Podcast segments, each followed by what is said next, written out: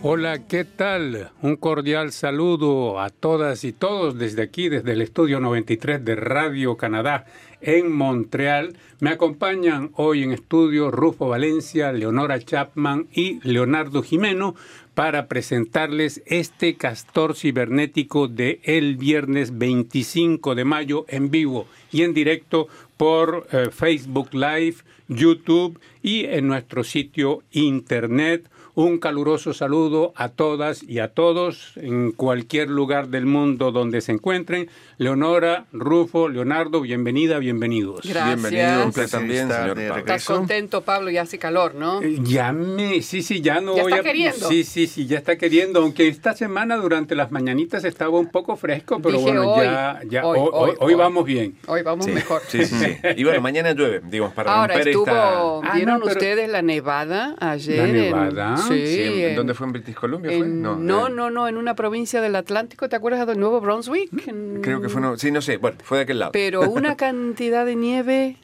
Sí, nieve ¿no? Es- es- primaveral, le imagina-. La nieve primaveral. que- Hermosísimo. Qué simpático, ¿no?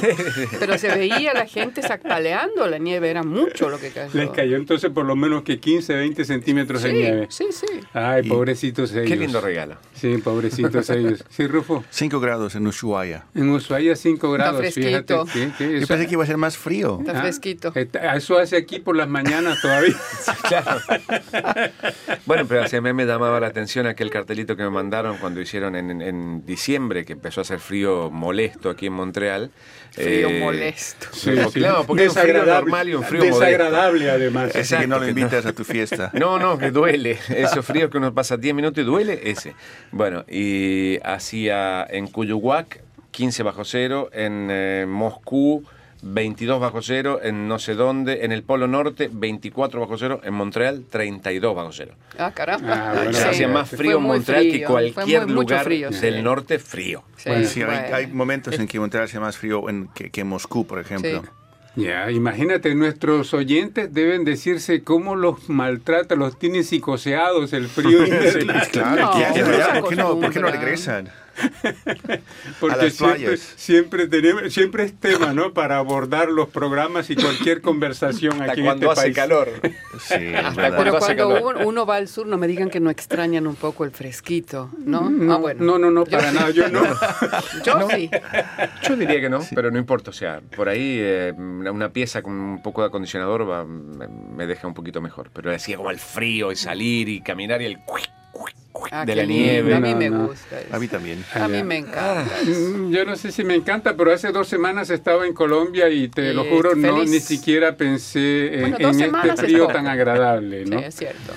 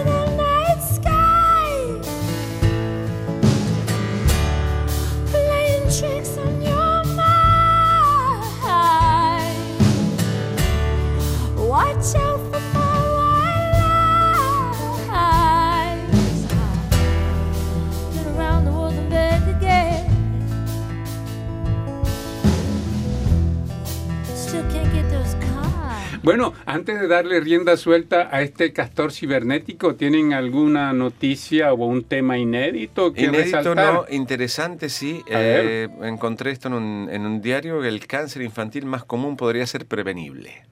Ah, qué bien.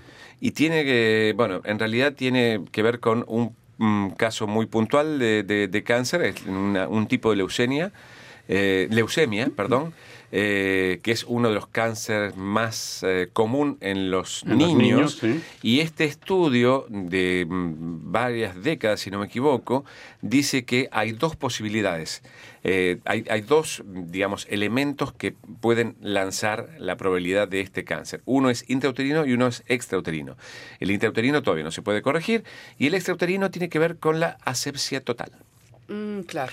El exceso de, de, pulcritud, el exceso de eh, que no toque, que se cae el chupete, hay que lavarlo con agua Mm. oxigenada y después con agua hervida y ponerlo en el, el refrigerador durante no sé cuántas horas para que ese tipo de excesos provocan que el cuerpo de la criatura, en conjunto con lo otro, desarrolle una incapacidad para luchar No con cierta cantidad de virus y no tiene defensas. Se le eliminan las defensas. Claro, y otro aspecto de esa, otra consecuencia también de, esa, de ese exceso eh, de, digamos, exceso de uso de químicos es eh, justamente son las alergias. Claro. Claro, Sí, exacto. sí, sí, exacto, sí, en este sí. país donde la gente pasa 50, 60 años normal y después, eh, de un año para otro, 4, 5, 6, 8 alergias. Por eso que caso- dicen, los médicos dicen, eh, de- no quiere que su hijo tenga alergia al maní, dele maní a partir de un año, que coman maní y que- Claro, que, claro, salgan claro. a la tierra y que jueguen con los bichos y que... Exacto, fin. exacto. que Tiene que generar Todo, anticuerpo. El cuerpo del niño debe generar su propio anticuerpo.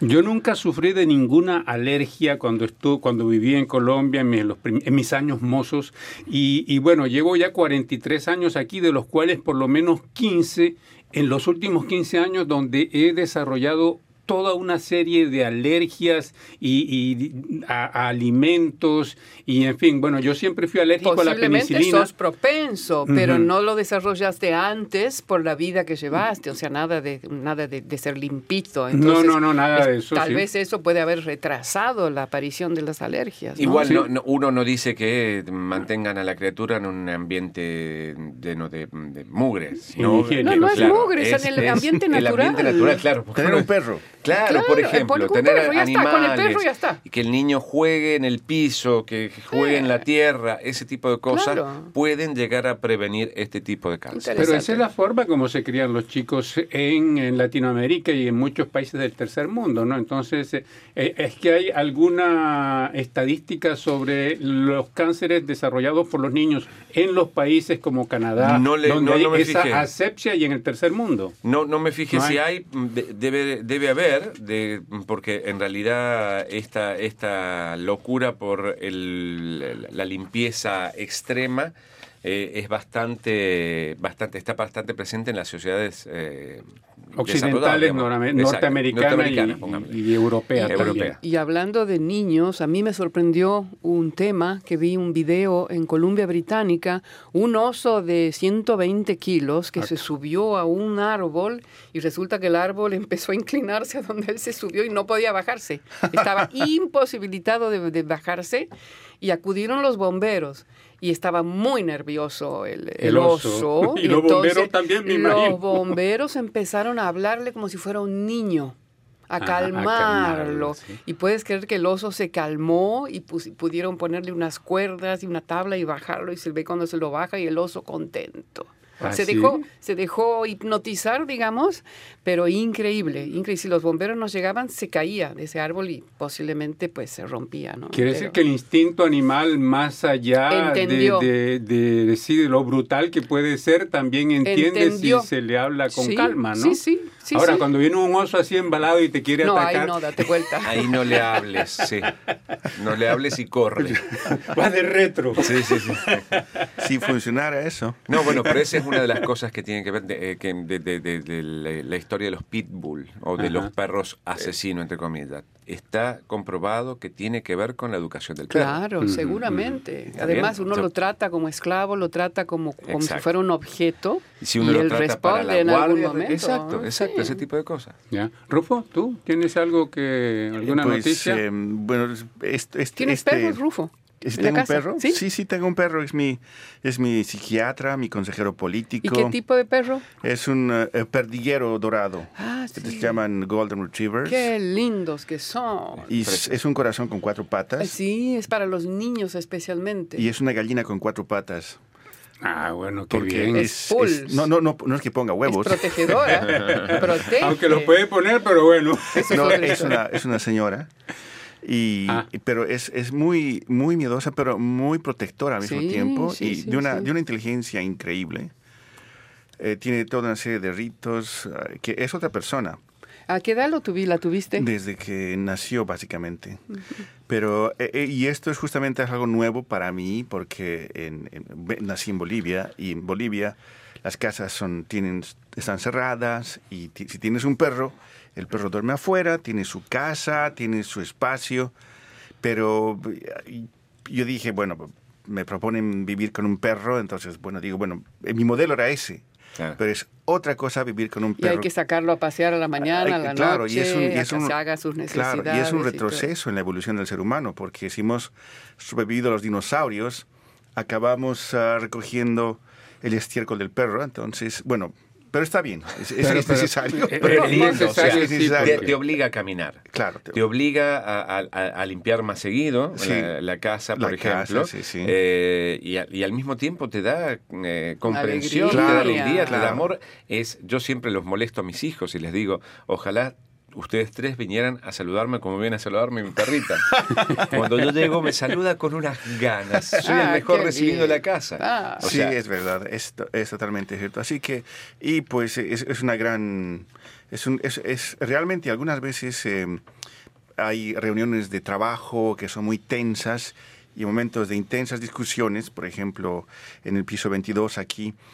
Eh, siempre me pregunto, ¿Fuiste con el perro? no, No, ese es mi sueño. que- Eh, podría, Que, sí, que- que ¿no? podría ir con el perro Y que calme eso- a todo el mundo. Claro, y la gente entraría- encontraría un acuerdo, un punto en común. Claro, exacto. Y, exacto. sí, y claro, es otra realidad, porque he visto también a los perros en América Latina, ¿no? Y realmente algunos llevan una vida más que de perros. Ujú. No hay esa consideración. Aquí hay leyes que prohíben el maltrato, hay leyes que responsabilizan a los dueños, hay que registrarlos en la municipalidad. Está más, más... Encuadrado. Uno está obligado a ser más responsable. Y volvemos a lo de siempre, y gracias al clima, entre comillas, tampoco Claro. hay perros en la calle. Digamos, No, no, hay perros no, sueltos. no en, en- no, no. en nuestras ciudades, en Argentina, por ejemplo, eh, es muy común ver pe- perros callejeros. Pobrecitos. Pero sí hay gatos callejeros, por ejemplo, que esos sí pasan el invierno afuera. ¿Ah, sí? Sí, Sí. sí, sí, claro. Hay Los muchos mató. acá en Montreal.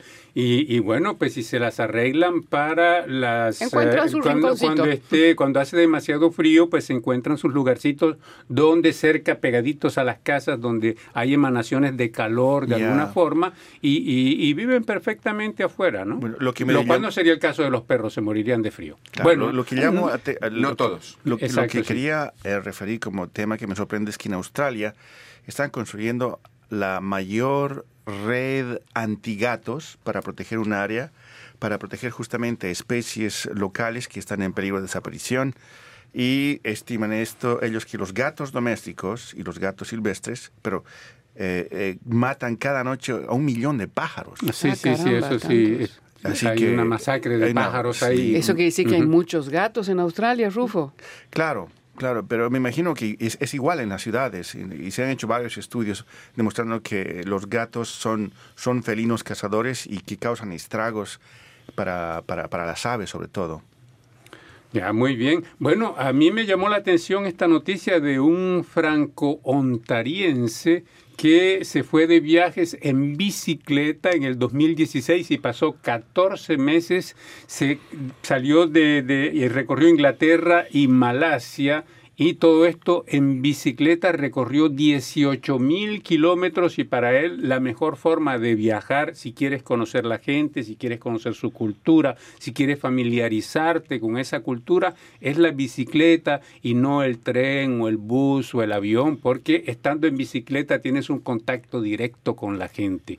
Y bueno, pues Siempre y cuando no andes por lugares peligrosos, Sí, como en estos- México. Sí, dos ciclistas. Ah, Dos ciclistas aparentemente asesinados, ¿no? De europeos, creo, un polaco y un... recientemente. Sí, sí, sí, un par de semanas. Un polaco y un sueco, si no me equivoco, ah, que me parece una tragedia, porque además justamente eso decían ellos, recorren el mundo en el mejor medio que es la bicicleta. Ya, me hace pensar a nuestro amigo argentino Damián López, que se, que de- se de recorrió Alaska desde Alaska hasta Tierra del hasta Fuego. la Tierra del Fuego en bicicleta y bueno, pues si nos iba haciendo un informe cada vez que iba llegando a un lugar durante, durante más de tres años, lo seguimos Sí, así de esa forma.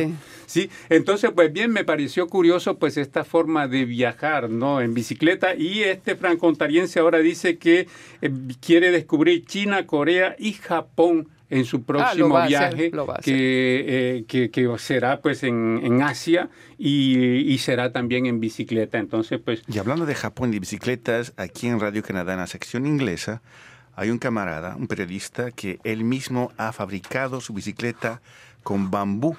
Ah, wow. sí, yo la he visto esa bicicleta estacionada acá en, eh, en el Sí. bicicletero, como digo yo. Sí, sí. Y, y ¿Y, qué es tal es? ¿La viste, Rufo? Sí, sí, la vi. Es, es sólida, es, funciona, es... eh, Y, y con este gap tape, con este Sí. eh, eh, em, cinta de, de electricistas, de esta cinta Sí, negra de sí, electricista, ajá, ajá. sí, todas las, las, las intersecciones de su bicicleta es en bambú, pero muy, muy, muy bien hecha. Y, y bueno, pues eh, con algunos elementos más modernos, ¿no? Claro, Creo la- que esa es la nueva industria que decían de construcción de bicicletas en Europa, las de bambú, están teniendo un éxito muy grande. Deben ser ligeras. Sí, so- sí, seguro, y son muy baratas. Ya. A comparación de las que ahora, ahora cuesta mucho dinero una Hasta que bicicleta. acabemos con el bambú, entonces la Y plantación de bambú va a subir el precio. Eso será en el próximo siglo. Y, y hablando de bicicletas, lo último que digo es que había un... No, eh, ¿cómo que lo último que vas a decir, Rufo? Sobre No, bicicletas. si todo el programa está por delante. Eh, eh, justamente encontraron, en, en- no sé si vieron ustedes en, el- en las- en Instagram y en estas cuentas Facebook, que encontraron en una calle de Marruecos una bicicleta Bixi de Montreal. ah, Sí. caramba. Sí, sí, sí, sí. Parece que sí.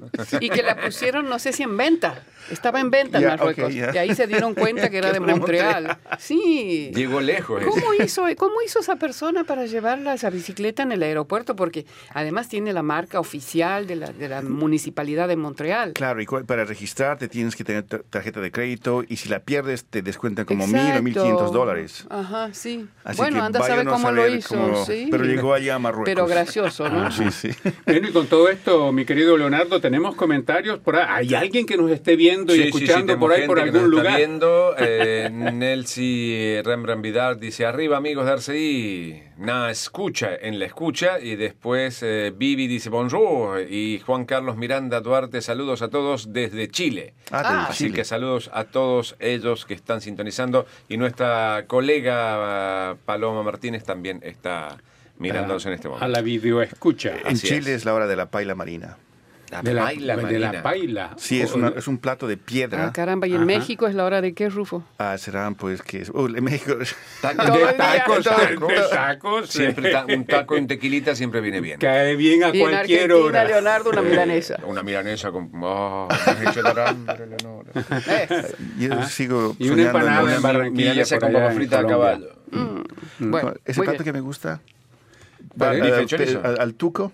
Los, Ah, los beles, los, los, los- los tallarines los al tuco. tallarines al tuco. tuco, en Pepe. No, no era Pepe, Pipo. No, Pipo, En Pipo. Pipo. Ok, voy a tomar nota para cuando vaya por allá. Pipo, Pipo Me es, es un Pipo. restaurante obrero en Buenos Aires, en pleno centro de Ok. Buenos Aires, en los años 50. ¿Seguirá abierto? Es barato y es riquísimo. Supongo que Yo sí. creo que sí, es una institución. Se llama. Pipo. We made love in Melbourne, Adelaide, and Perth before the dawn, the children came along and made me believe in this song. Only love can tell you how you feel. Nothing else is real.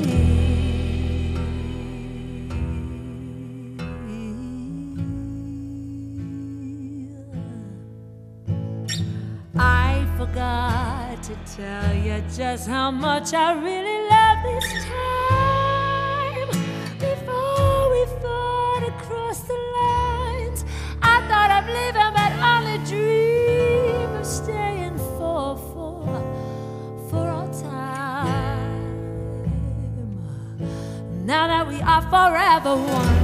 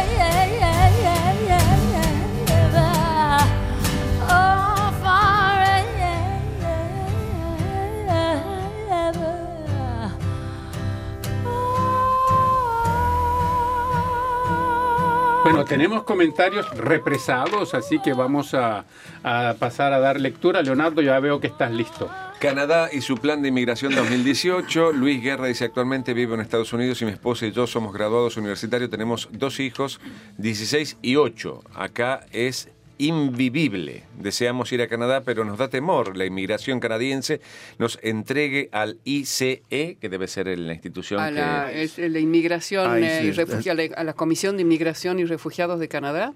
y nos regresen a nuestro país, donde yo vengo huyendo de las amenazas de muerte por mi profesión, soy abogado. Dice, en este punto no encuentro una arista en la política migratoria de Canadá para que eh, yo me pueda acoger. Dice, ¿cuál es el comentario? ¿Cuál es nuestro comentario? Tengo una voz fuerte y habilidades de locución también. Ah, por bueno. la duda si quiere trabajar aquí.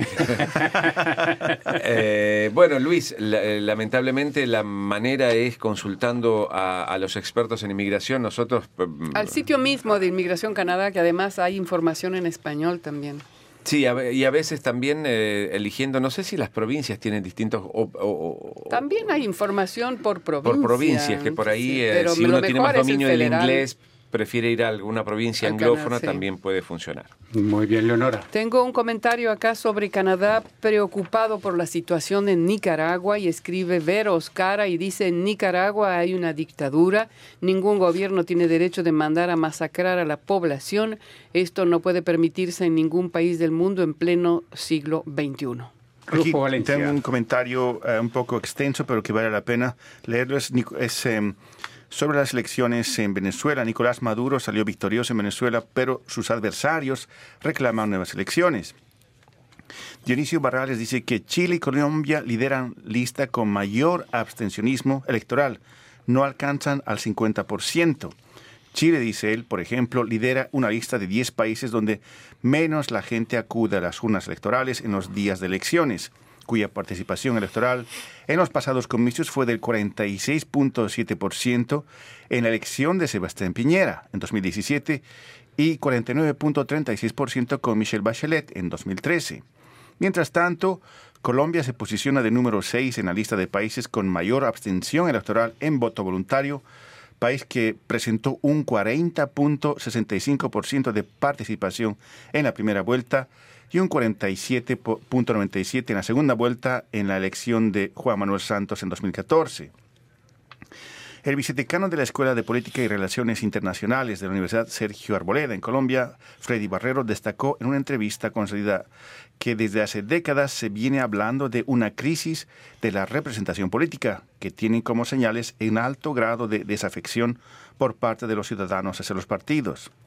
Entonces, dice Dionisio Barrales, en Venezuela vota un 48% del padrón electoral, no hay participación, están todos comprados y es una conspiración de millones de venezolanos. En Chile vota el 46% del padrón electoral y Piñera es presidente, participan todos los sectores y no hay ningún problema. No cuadra, dice él. Muy bien, entonces era un comentario de... Dionisio Barrales sobre las sobre esta sobre cómo se cuantifica la participación y cómo Canadá dice que no es eh, democrático. Y, y la y hablando, sí. hablando de, de- de resultados electorales también, de democracias, lo curioso también es, por ejemplo, Estados Unidos, donde un presidente no es el más votado por la población y es elegido presidente, ¿no? Esas también son Sí, cosas eh, sí, y extrañas, eso es lo que ellos ¿no? no tienen en cuenta Y cuando había, hacen rumores, esos análisis. y había rumores de analistas que decían que ni siquiera quería salir presidente, que se presentó solo por porque me puedo presentar y porque puedo hacerlo y Pero finalmente parece que ahora le está gustando. Eh, parece que ahora está gustando, Y sí. bueno, y sacó tres, tres millones de votos menos, creo que Hillary Hillary No Clinton. sé cuánto, pero eso, eso es algo que es difícil de Y- entender. y es pues. presidente, ¿no? Entonces, Claro, es- ¿dónde está la lógica, como dice Claro. justamente Dionisio? Y ojalá fuera solamente eso, ¿no? Porque es- Estados Unidos se autonombra el, el vigilante o el, el- el que se encarga de asegurarse que haya democracia por todas partes. Que, Ese es muy, Raro. qué es farsa, raro. qué farsa. muy raro. Misión militar canadiense en Siria, una decisión equivocada. Norma dice, buenas noches, tengo un amigo soldado canadiense y me dice que ellos quieren regresar a Canadá a ver sus familias, que ya tienen más de 23 meses en Alepo, Siria. Las autoridades canadienses ya deben retirar a sus soldados por una cuestión de salud mental.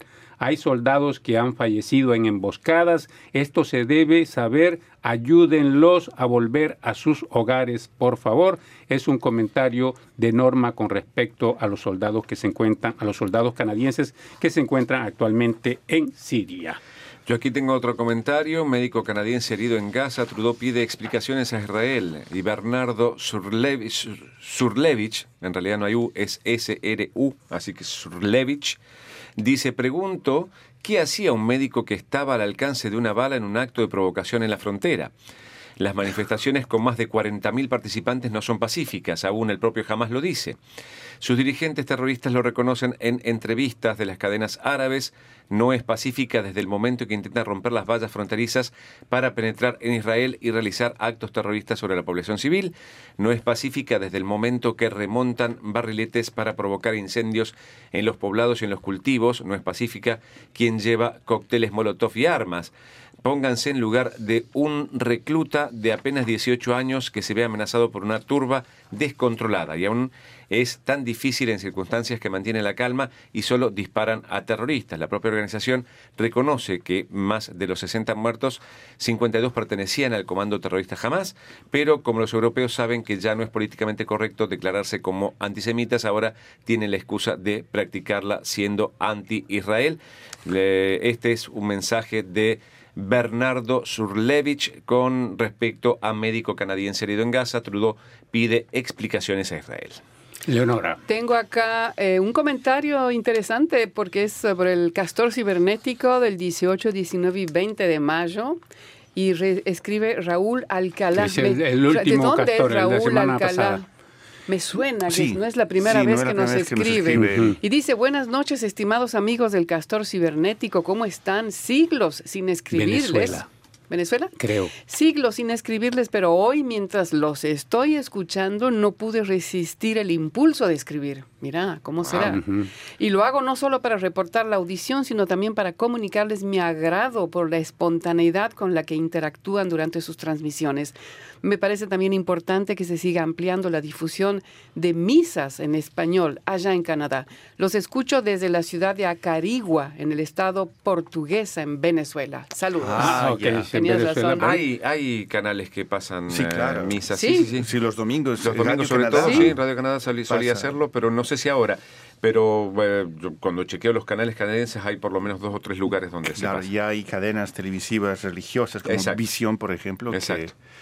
Uno no necesita salir a la nieve o al calor y tiene a Dios en casa.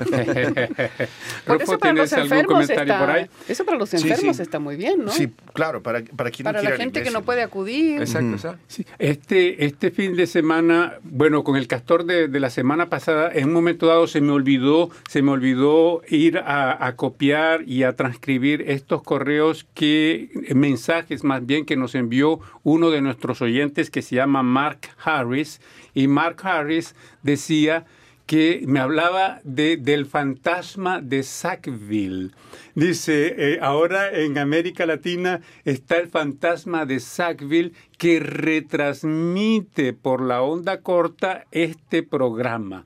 Entonces dice que hay... Eh, se puede, es la radio chilena. Eh, creo que es exacto, sí, la, él es chileno. Ah, entonces, entonces, es la radio en Chile que transmite, difunde nuestro programa. Eh, exacto, sí. Entonces, pues decía que, que les gusta mucho justamente este ambiente que, que hemos creado, digamos, con este programa y que lo retransmiten para mantener la onda corta viva y al mismo tiempo para mantener vivo al castor cibernético en la onda corta. un ambiente espontáneo, relajado y sin fútbol. Eh. Ah. ya, quiere hablar de fútbol, Leonardo. Yo no sé lo que va a hacer cuando empiece el mundial. ah, van a hacer programas especiales. ¿Y qué va a pasar si estamos con un partido a la misma hora? Que yo tengo ya, para ya no sucedió eso que teníamos la televisión. Sí, sí, sí, podemos para mirarlo. Y podemos ir narrándolos en distintas lenguas. Sí, sí, ponerlo de fondo y narrarlo. Buena idea, buena idea. bueno, para variar un poquitito, vamos a seguir más tarde con nuestros eh, mensajes, pero vamos a alternar con los temas que vamos a destacar esta semana en este castor cibernético. Y tú, Leonora, nos hablas de la práctica del ayuno para vivir más y con salud. Una práctica que yo nunca he eh, practicado. Yo un poquito. Em, se trata del ayuno, que es una práctica milenaria. Dicen que existe desde que existe el ser humano y los animales la practican y los seres humanos.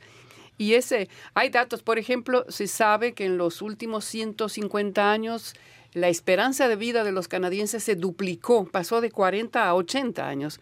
El tema es que esos años eh, de más que uno está ganando, no se viven a veces en buena salud. Sí, el final es medio trágico a veces. exacto, entonces estás enfermo, tienes problemas, y entonces eh, eh, está el doctor Martin Junot, que es director de prevención en el Instituto del Corazón de Montreal, que él dice que para remediar a esa situación de no estar, eh, de no pasar esos años enfermo, la clave es prevenir el desarrollo de enfermedades. Y él, por supuesto, habla de algo que todo el mundo sabe, es decir, para prevenir el envejecimiento y mal, eh, tener cuidado con las enfermedades cardiovasculares, diabetes tipo 2, eh, tipos de cáncer, etcétera, etcétera. Pero él lanza una nueva idea que está tomando cada vez más eh, camino, amplitud, y es que hay otro factor de protección de esa vejez que es mucho menos conocido, que es justamente una reducción de la cantidad de calorías. Y va más allá del hecho de reducir calorías para perder peso, que además él dice, advierte, si es para perder peso, no lo haga, porque igual lo va a aumentar de vuelta eh, durante... Apenas termine el ayuno, pues se, balanza sobre... él habla de ayunar para rejuvenecer las células. Y él aquí dice que esta es una de las claves para vivir más tiempo en buena salud. Y él, lo voy a leer esto porque es medio médico, la cosa dice, durante un ayuno, nuestro cuerpo destruye sus componentes de forma coordinada. Por ejemplo, parte de los músculos parte del hígado, parte del sistema inmune, etcétera, etcétera. También destruye cada parte de cada célula y esto se llama autofagia. Luego dice, al usar se usa el ayuno como fuente de energía y cuando comes de nuevo, todo se reconstruye nuevamente. Entonces, durante un ayuno, el cuerpo tiende a destruir las células dañadas antes que las células sanas. Y esto nos lleva a hablar de otro tema fundamental que él también destaca, que es el tratamiento de una persona que tiene cáncer con quimioterapia. Y lo que él dice, que el ayuno mitiga los efectos de la quimioterapia. Se ha demostrado que dice ayuda a resistir mejor los efectos secundarios de la quimioterapia y que después de realizar estudios en ratones sometidos a tratamiento contra el cáncer, descubrieron que los roedores en ayunas estaban más saludables que los otros. Y él explica esto diciendo que las células cancerosas son más vulnerables a la quimioterapia y cuando el cuerpo se ve privado de carbohidratos, las células sanas logran usar lípidos como fuente alternativa de energía. En cuanto a las células cancerosas, no tienen esta capacidad y por lo tanto se debilitan. Y finalmente digo solo esto, en humanos los estudios clínicos han demostrado que el ayuno puede disminuir los efectos secundarios de la quimioterapia pero aún no ha mostrado sus efectos sobre los tumores. Esta es otra investigación. Sí, yo, con, yo conozco, eh, he estado leyendo sobre gente que, porque hay un punto donde eh, la, la, ciencia empieza a darse cuenta que la, el modo en que el ser humano se alimenta también eh, tiene una correlación importante con las distintas enfermedades y puntualmente con, el, cáncer. Digamos, para, hay, hay, que tener una dieta saludable para evitar el cáncer. Y cuando uno tiene cáncer, que ahora eh, dependiendo del momento en que se lo detecta el cáncer, son curables, hay un montón de tipos de cáncer que son curables. Eh, una de las maneras, yo le, escuchaba un, un, médico que habla sobre todo con respecto a las dietas anticáncer, que se llama Henry, Henry Joyeux, médico francés, eh, y él decía que eh, es súper interesante el hecho de mejorar la dieta para evitarlo. Y cuando uno tiene, antes de la quimioterapia, eh, hacer, eh, hacer ayuno. de al menos 18 horas. Entonces el cuerpo empieza ese proceso, también lo describe, y eh, debilita el tumor. Entonces es como si digamos, no está probado científicamente, pero... Debilita a las células cancerosas. Exacto. Entonces, la quimioterapia hace mejor efecto hace mucho mejor efecto que si no lo hiciera. Digamos, esto pueden buscar en YouTube eh, Henry Por eso la quimioterapia va a afectar más a las células enfermas. no, digo, si estás en ayunas, a, las a las células enfermas porque están más débiles en ese momento. Entonces la quimioterapia actúa con mayor eficacia.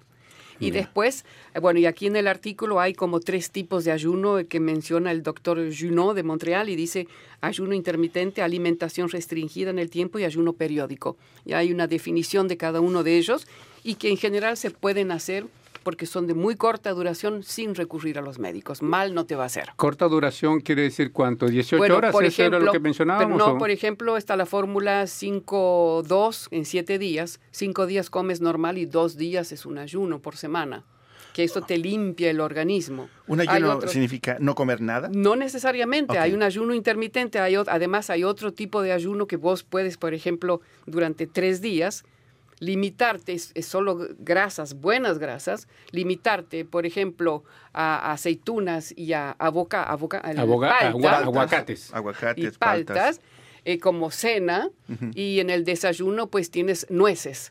Entonces ah, es como, es, es pura proteína vegetal, nada más durante y se hace fácilmente. yo creo que eso me sería un poco más fácil para mí. eso es una limpieza increíble del organismo. Entonces las células se van renovando también. Esa es la idea.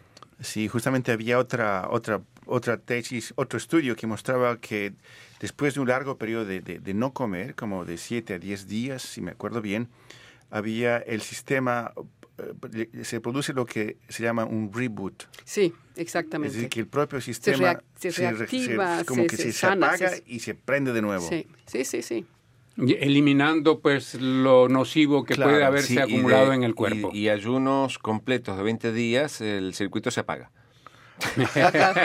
eso, eso, ya necesitas un médico. Leonardo, hay comentario de nuestros oyentes. Un saludo aquí, José Julio González Dorta, dice saludos desde las Islas Canarias. Ah, caramba, saludos entonces allá en Islas Canarias. Tengo una amiga de Islas Canarias que estuvo de paseo por acá, por Montreal. Y ahí está la radio Guiniguada. Guiniguada. En, en las Islas Canarias. Ah, que ella viene de Mallorca, mi amiga. Bueno, Rufo, tú nos hablas de periodistas aquí en Canadá que denuncian el amedrentamiento por parte de la ultraderecha. Pues justamente hay un grupo, estamos, hay que estamos, Quebec es de elecciones, eh, Canadá y Quebec mira bastante, de alguna forma es un eco de lo que pasa también en Europa.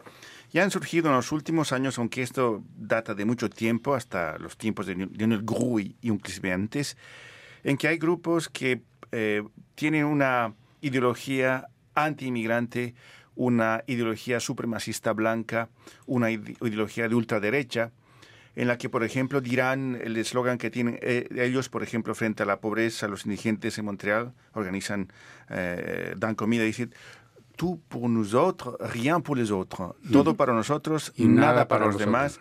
Y justamente una de las, de las expresiones más más, más brutales, diríamos, de esta, de esta ideología eh, xenófoba es esta noción de le Québec pour les Québécois, es como la Francia para los franceses. Entonces, un grupo de esta naturaleza invadió esta semana los locales de un medio de un medio de, comunicación y, eh, que se llama Vice y entraron mm, llevando máscaras con el color de la bandera de Quebec y pues eh, dejaron, dejaron una serie, dieron un premio al periodista que cubre justamente las actividades de ese tipo de grupos que se llaman Atalante y los hijos de Odín, que salen a las calles a supuestamente vigilar y que no les pase nada a nadie supuestamente, pero que en el fondo ellos plantean una propuesta que se llama la remigración. que es, lo opuesto a la inmigración. La remigración, es decir, la, básicamente que los que no son de raíz francófona que se remonte al siglo XVI, eh, pues regresen, entre comillas, a sus propios países. Y esa es una canción vieja, claro, muy trillada por acá. Sí, y esto que, que, pasa, que supuestamente pasa al exterior, que son esos movimientos ah, eh, pequeños, ultra, ultraderechistas, etcétera, pero lo que pasa es que hay un eco, por ejemplo, con conceptos centrales dentro la forma de entender Quebec, que es, por ejemplo, esta categoría que se llama la société d'accueil, la sociedad de acogida. que da por sentado de que hay primero una sociedad homogénea, que es la que te acoge, pero, por ejemplo, no se toma en cuenta o no se dice, por ejemplo, que parte de esa sociedad son también otros inmigrantes que están pagando sus impuestos, que están también sirviendo para... O sea, que no hay esa homogeneidad. La única la única sociedad que la única sociedad de acogida realmente cierta fueron los, pueblos indígenas. Entonces, ahí entonces era importante, lo que pasó también fue que la Federación Profesional de Periodistas de Quebec denunció este acto como un acto de amedrentamiento, como un acto que pone en riesgo la libertad de prensa y decían, bueno, si ahora van a sus puentes de trabajo, ¿qué va a pasar después? El propio primer ministro de la provincia de Quebec, Philippe Couillard, también expresó su alarma ante este tipo de gestos. Entonces, y lo, irónico es que la policía dice que como no hubo daño material, entonces que no es muy probable que no. ¿Qué es lo que hicieron aparte de entrar al, al, local, que es una manera, por supuesto, de demostrarse? De intimidación. ¿Que pasó algo al interior? o... Le dieron un supuesto premio al, al periodista que, sigue, que, cubre estos temas con el, es el periodismo pubel, el periodismo basura justamente porque escribía, entre otras cosas, justamente cuáles son las describía cómo funcionan estos grupos en Quebec. Y eso, es, esta revista Vice tiene, es una revista que también hace periodismo de investigación en, en otras provincias canadienses como en Alberta. Y ellos fueron, estos periodistas, los que hicieron una investigación sobre... Em, la infiltración de estos grupos de extrema derecha para cooptar nuevos miembros en organismos que trabajan con eh, gente, por ejemplo, con problemas de drogas y que acuden a esos organismos en busca de ayuda. Entonces, esto también fue denunciado por Vice en Alberta y es un fenómeno bastante fuerte, ¿no? Que se está, que se está, estos grupos están creciendo y tienen muchas maneras de, infiltrarse para lograr traer más gente. Y esa era la denuncia de Vice también. Sí. Bueno, y esto pues eh, quizá también eh, haya partidos políticos aquí en Quebec que de cierta forma abran la puerta ¿no? para actitudes como esa. Veamos eh, recientemente François Legault, que es el jefe de la coalición Avenir Quebec, que eh, se pronunció y que presentó su, uh, su, su, política electoral. y para la inmigración, su punto de vista sobre la inmigración, en la que decía que los inmigrantes que no se integren, o sea, y que no hablen francés, que no se busquen un empleo, o sea, cuando en general Eso lo, es lo que hacen acá, ¿no? Pero él decía que el que no lo haga, entonces que Canadá tiene que enviarlo a otro lugar de, a mí eso me hizo reír porque había un artículo que salió en uno de los diarios de un periodista que decía, yo estoy de acuerdo con él, dice, por la cuestión del francés, tienen que hacerles pasar el test pero yo creo que tienen que hacérselo pasar a todos los quebequenses, porque sabemos que el 40% de los quebequenses tienen problemas con el francés. Con el francés. Entonces era, era, era un poco eso, ¿no? También eso ignora o deja de lado, eh, por ejemplo, que ah, el inglés es una lengua que está aquí desde hace siglos, que también es una lengua una lengua que hace parte central de la historia de Quebec, sin hablar de las lenguas indígenas. O sea, como Entonces es, es problemático. Es, es, esta noción de patria y de nación siempre ha traído problemas. Sí, y no solo aquí, ¿ah? o sea, sí, por, claro. por- por todos lados. Leonardo, ¿hay algún comentario de nuestros No, no, no oyentes tenemos por ahí? ningún comentario, solamente los saludos que habíamos eh, hecho recién y, y nada más, nada más que eso, por Ah, ahora. ¿Tú querías pronunciarte sobre lo que estábamos eh, comentando? No, no, no, no, no, no, no, no. Ok, entonces yo por mi parte eh, invito a nuestros oyentes a que escuchen una entrevista que hice con una arqueóloga em, anglo-mexicana que está presentando en este momento una exposición en el Museo de Antropología de la Universidad de Columbia Británica en Vancouver, una exposición que se titula Artes de Resistencia, la Política y el Pasado en Latinoamérica. Esta exposición comenzó el 17 de mayo y será presentada en el Museo de Antropología de la Universidad eh, de Columbia Británica en Vancouver hasta el 8 de octubre.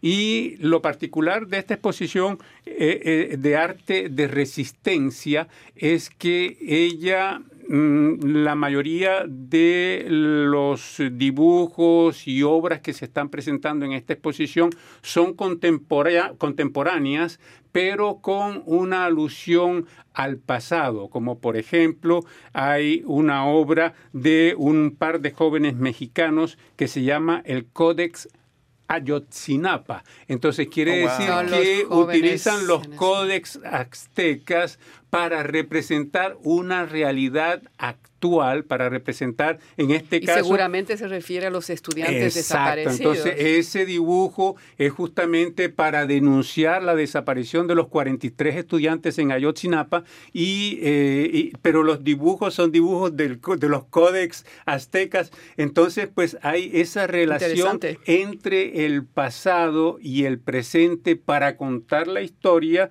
y la gran parte de todos de todas las obras que se están presentando en esta exposición tienen esa relación que me parece muy interesante y bueno se establecen paralelos políticos ahí eh, eh, no solo en no solo en México porque tienen obras que vienen de Chile Perú Ecuador El Salvador y Guatemala entonces pues es esta eh, Bien amplia. eh, la, la, la, la arqueóloga se llama Laura Osorio Sonox y ella pues eh, presenta, eh, es la curadora de la exposición y fue la que escogió todas estas eh, obras que se presentan en esa exposición y los invitamos pues a que escuchen esa entrevista y desafortunadamente ese y fue hay que todo decir, el la tiempo. semana que viene estamos en el Salón de la Inmigración. Ese se nos estaba olvidando. La semana próxima, el 31. El jueves próximo. El jueves El jueves próximo, pro- el, el- el programa no será el viernes, será el jueves 31 de mayo. La- el programa se va a hacer en directo desde el Salón de la Inmigración de Quebec. es. Estuvimos el año pasado allá, este año vamos a estar nuevamente allí.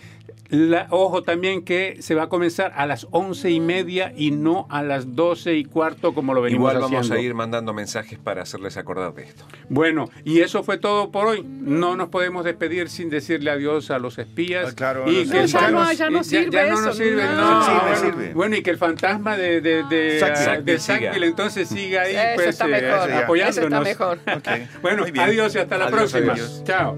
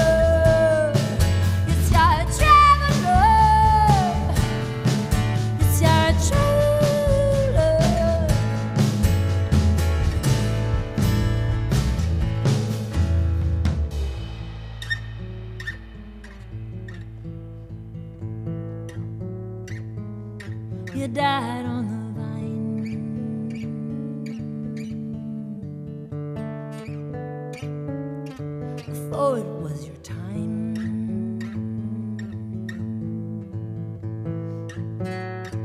But you're alive, you're alive.